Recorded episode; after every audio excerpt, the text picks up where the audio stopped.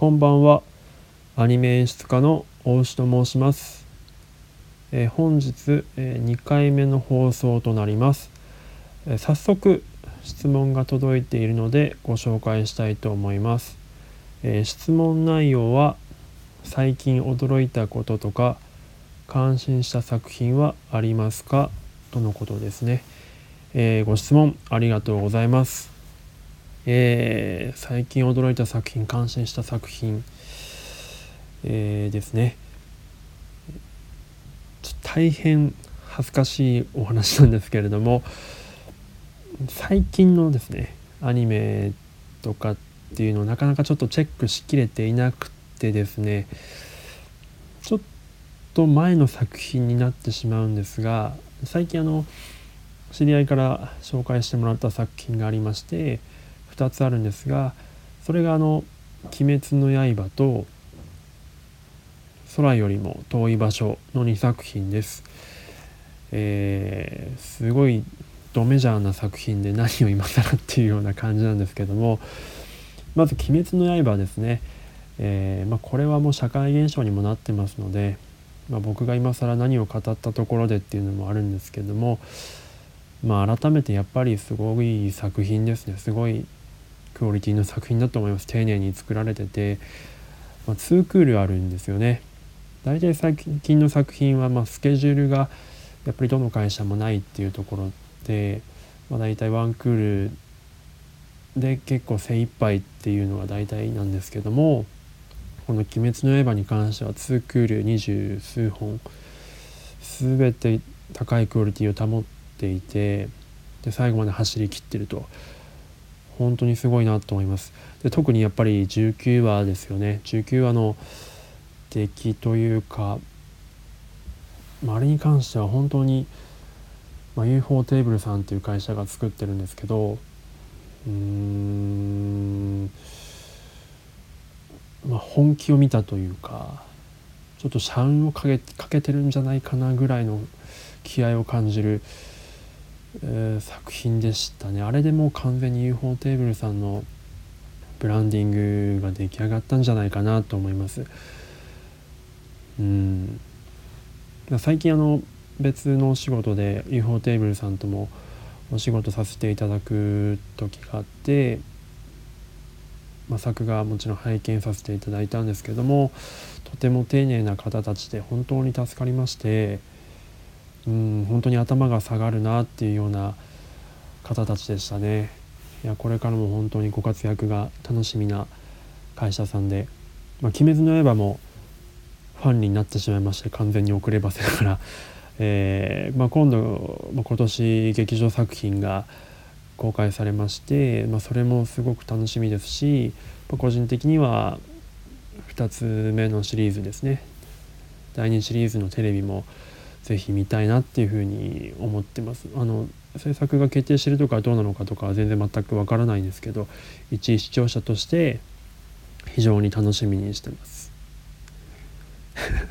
でまあそんな浅い内容のお話ですね。すいません。で、えー、空よりも遠い場所ですね。空よりも遠い場所は、えーまあ、5人の少女？4人？の少女が、まあ、南極を目指して、えー、南極体験隊のメンバーとなって南極に向かうっていう話なんですけども、えーまあ、これは「鬼滅の刃」に対してが「鬼滅の刃」が26話で二十数話のツークール作品だったのに対して「え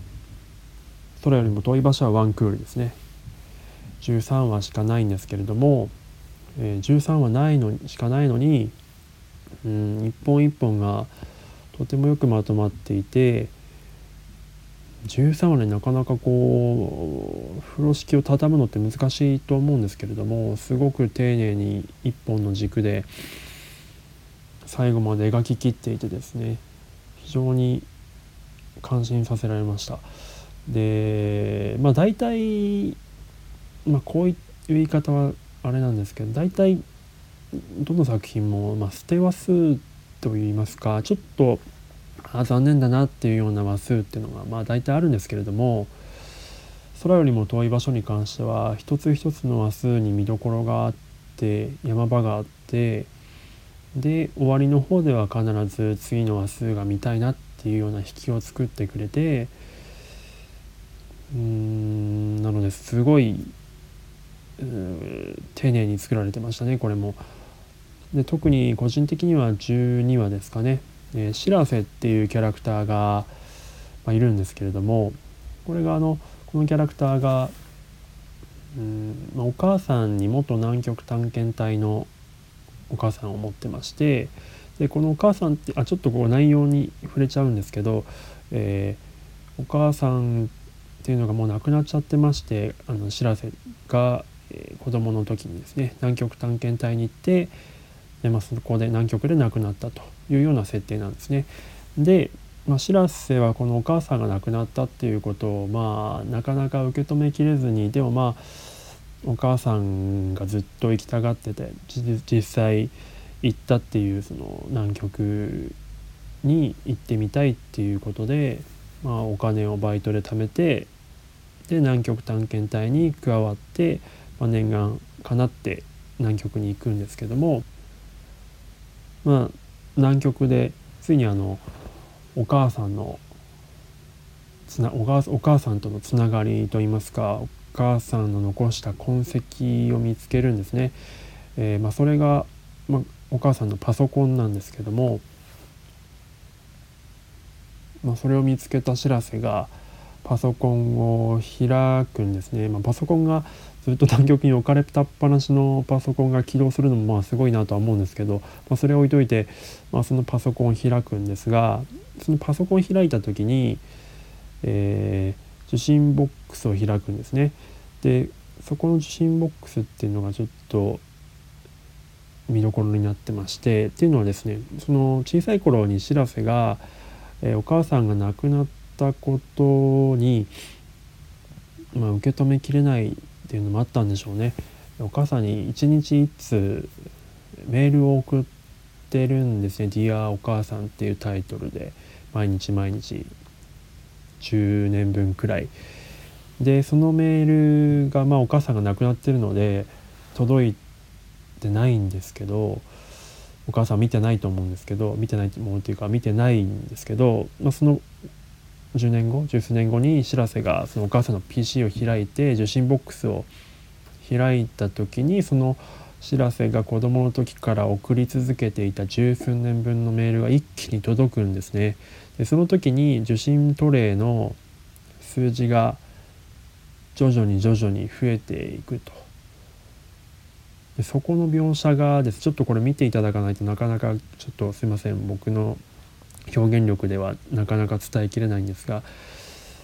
まあ、その数字が増えていく描写が、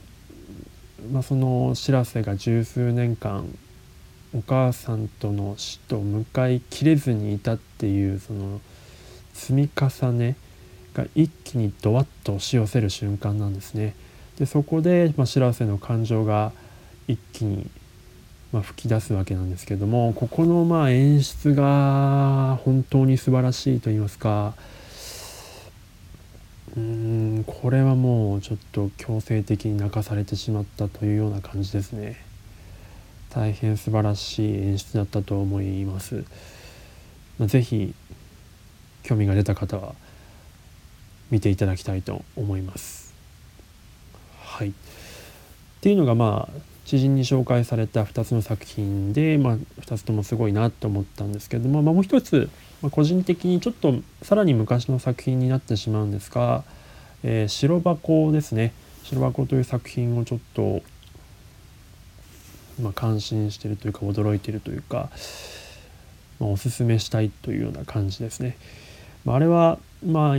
テレビシリーズとしては数年前なんですけども最近劇場が新しいのが公開されてまたいろんな方が見に行ってると思うんですが、えー、まあ、数年前そのテレビシリーズがオンエアされた時すごい、まあ、業界内でも話題になりましておそらく業界内視聴率も多分80%とか90%とかそれぐらいあったんじゃないでしょうか。僕たちもですね、えー、まあ、当時まだ夜結構働けるような環境、ま働き方改革っていうのがなかったので、まあ、11時12時とかでも会社にいたんですけど毎週毎週その時間になったらオンタイムでテレビのある部屋に集まって男数人で白箱を見て泣いたり笑ったりしてましたね。非常にうんオンタイムでテレビを見るっていうあテレビアニメを見て、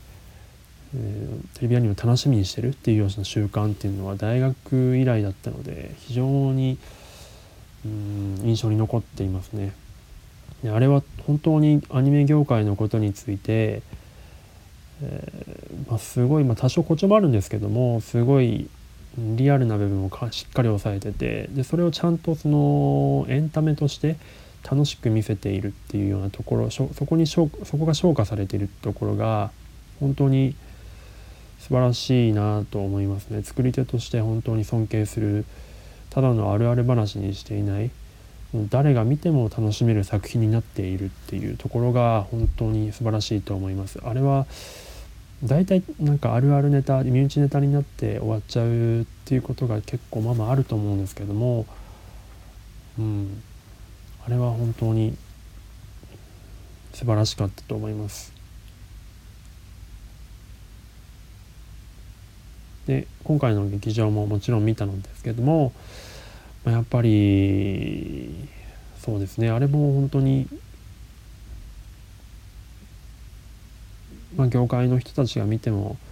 もちろん面白いですけど一般の人が見ても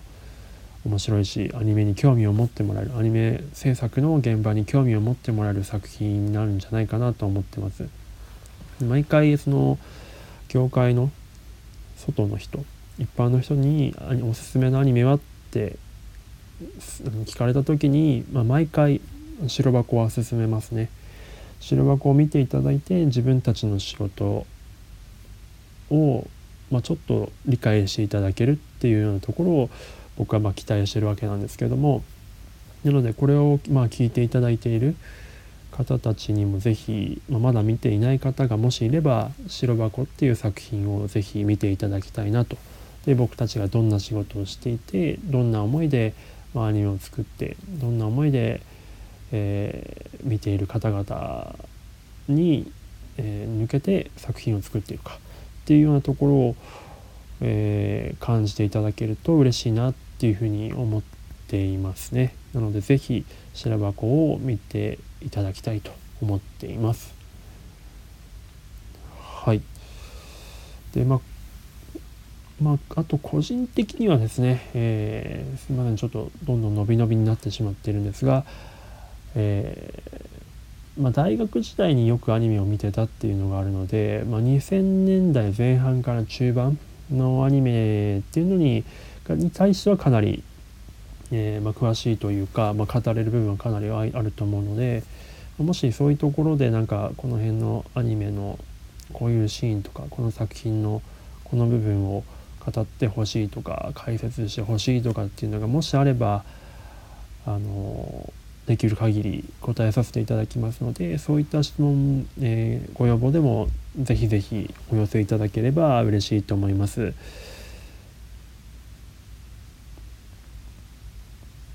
はい、えー、こんなところでしょうか。ちょっとまた拙い喋りというかそんなに、うん、大した内容喋れてないんで、えー、恐縮なんですけども、えまあまあ、こんな感じでいろんな質問をお寄せいただければ、えー、なんとか答えていきたいと思いますのでもっと踏み込んだ話も全然していただいて大丈夫です。アニメ業界の人間なのでアニメ業界ないアニメ業界の中でしかうーんまあ分かんないことというか、ま、外から見えないようなことこういうところどうなってるんですかねっていうのを聞いていただいた方がなんかいいんじゃないかなとか思ったりしてるんですけどまあ全然そこへ、えー、まあ、好きな質問していただいて全く問題ございませんので、えー、今後ともよろしくお願いいたします。えー、本日はこのぐらいで失礼いたします。明日からまた新しい習慣が始まりますね。仕事する方もえー、自宅で待機されている方も、いろんな方がいらっしゃると思うんですけれどもお互い頑張っていきましょう。